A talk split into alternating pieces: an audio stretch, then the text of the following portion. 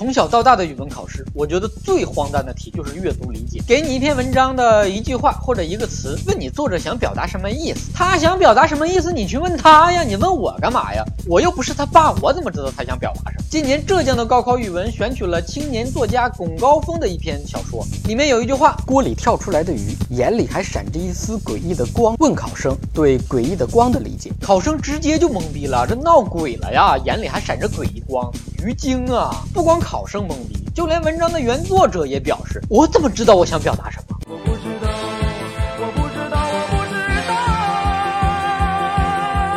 道。考生躲过了早高峰，避开了晚高峰，却在考场上遭遇了狗高峰。有人说，考生答不出来阅读理解，是因为整天在学校里待着，生活经验太少。所以明白了吗？所谓的阅读理解，就是让九九年的考生去领悟九十九岁人的感悟。这要是能领悟出来，也是真够惊喜的哈！你给翻译翻译，什么叫惊喜？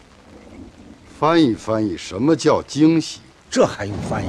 我让你翻译给我听，什么叫惊喜？不用翻译，就是惊喜。难道你听不懂什么叫惊喜？我就想让你翻译翻译，什么叫惊喜？惊喜，翻译出来给我听，什么他妈的叫惊喜？什么什么他妈的叫他妈的惊喜？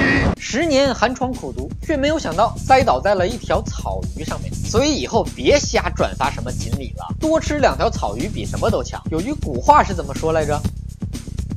啊，草鱼跳龙门，锅里的鱼眼里为什么闪耀着诡异的目光？这还用问吗？都要被炖了，哥你你不哭啊？鱼的眼里那流的是泪水，痛哭自己再也没有机会在水里游来游去了。一天到晚游泳的鱼啊鱼，不停游。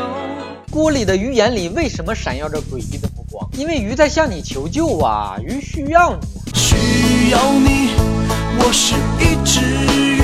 锅里的鱼眼里为什么闪着诡异的光？因为鱼在向你求爱呀，这是美妙的爱情之光啊！爱是一道光，如此美妙，指引我们想要的未来。有句话是怎么说来着？啊，一千个读者眼里有一千个哈利波特。荒诞的是，语文的阅读理解却有一个连原作者都不知道的标准答案。更荒诞的是，出题的人居然知道？难道出题的人是作者大肠里的蛔虫？我们是害虫，我们是害虫。阅读理解嘛，仁者见仁，智者见智，隐者见隐。反正我每次做阅读理解都感觉愧对。光阅读不理解，阅读理解考的是出题人对文章的理解，而不是你对文章的理解。所以，就算是鲁迅在世出来答自己文章的阅读理解，也未必能答。原作者也要看完阅读理解的标准答案，才能知道自己的文章要表达的是什么。出高考题的一定要记住教训，以后尽量出死人的文章，免得活着的作者出来瞎题。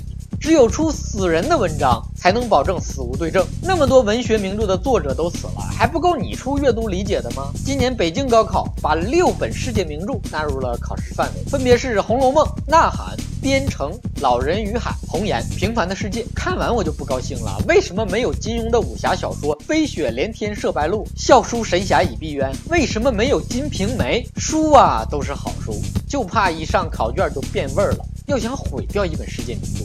你就拿它来出高考语文的阅读理解吧。今天的蛋就先扯到这儿。微信公号小东瞎扯蛋的汉语拼音全拼，随时欢迎你来扯蛋。下期再见。